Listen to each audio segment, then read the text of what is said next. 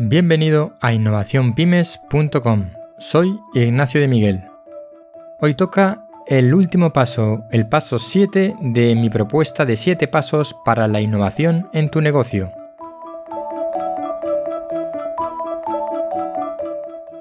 Recuerda que si quieres acceder a todos los pasos los tienes tanto en formato podcast como en formato de texto en el blog has llegado al final. Si no has leído los artículos anteriores de esta serie o no has escuchado los podcasts anteriores, te sugiero que no sigas, porque van spoilers.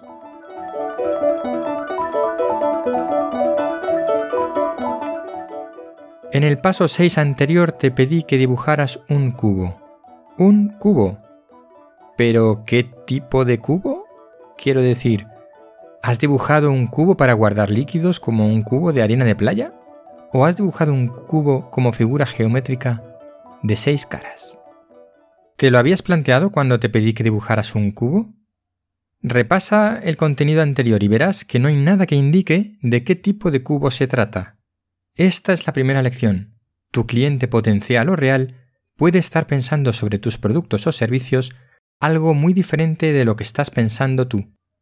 La realidad es evidente para ti que la has construido, pero ¿estás seguro que el cliente percibe lo que tú quieres transmitir? Recuerda que en el primer paso te pedí que escribieras una carta de un folio a mano describiendo lo que haces, lo que vendes. Tal vez deberías volver sobre ella y echarle un vistazo y a lo mejor hasta reescribirla. ¿Estás seguro que tu cliente, todos tus tipos de clientes potenciales entienden lo que haces? ¿Tus clientes perciben que eres el mejor para hacer el trabajo que haces? En el paso 2 te pedí que analizaras la consecuencia de todas las decisiones del personaje de un libro. ¿Te has parado a medir todo lo que haces en tu negocio? Medirlo todo, esa es la clave. No es una pérdida de tiempo, no es un tiempo gastado, es tiempo invertido. Del análisis de los datos obtendrás respuestas, pero sobre todo muchas preguntas. Y para responder a estas nuevas preguntas tendrás que poner en marcha nuevos mecanismos de medición que te darán las respuestas adecuadas. Con esas respuestas podrás mejorar tus productos o servicios. En el paso 3 te pedí que aprendieras algo nuevo completamente diferente a lo que haces habitualmente. Debes estar dispuesto a seguir aprendiendo y no solo de tu disciplina principal. Hay muchas cosas de múltiples temáticas que pueden afectar a tu negocio. Cuanto más sepas sobre todo lo que rodea de forma tanto directa como indirecta tu negocio, más preparado estarás para adecuar tu producto al mercado. Tema aparte está el que aprender cosas nuevas y diferentes te permiten nuevas formas de pensar sobre las cosas. Para eso estaban los pasos 4 y 5. Para experimentar por un lado y para distraer la mente por otro a la vez.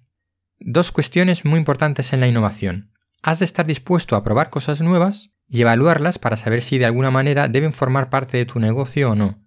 Y debes dedicar tiempo a esta experimentación. La segunda parte es la de distraer la mente para que por sí sola busque caminos, respuestas y alternativas a las necesidades y mejoras de tu producto o servicio. La creatividad se mueve entre la imaginación y la concreción. Si tu cabeza no es capaz de divagar de vez en cuando, tu creatividad estará comprometida y tu innovación también. Y por último una reflexión sobre el paso 6 que ya he comentado al principio. Hay muchas maneras de ver las cosas y debemos intentar verlas con los ojos de los demás porque veremos cosas que por nosotros mismos no percibiríamos nunca. Es la mejor forma de adaptar nuestro negocio a los clientes, mirar nuestros productos como nuestros clientes. Y en este punto pues ya solo me queda añadir que espero que este camino que te he propuesto de los 7 pasos para innovar en tu negocio te hayan sido de provecho, por lo menos que te hayas entretenido con esos pequeños ejercicios que he ido proponiendo como mínimo. Si quieres contactar conmigo para comentar cualquier aspecto de este tema o para hablar de cualquier otro tema relacionado con los negocios, no dudes en ponerte en contacto conmigo a través de los canales habituales. En la web puedes ver todos mis datos de contacto. Gracias por haber escuchado hasta aquí. Espero que vuelvas cuando tenga la próxima serie. Adiós.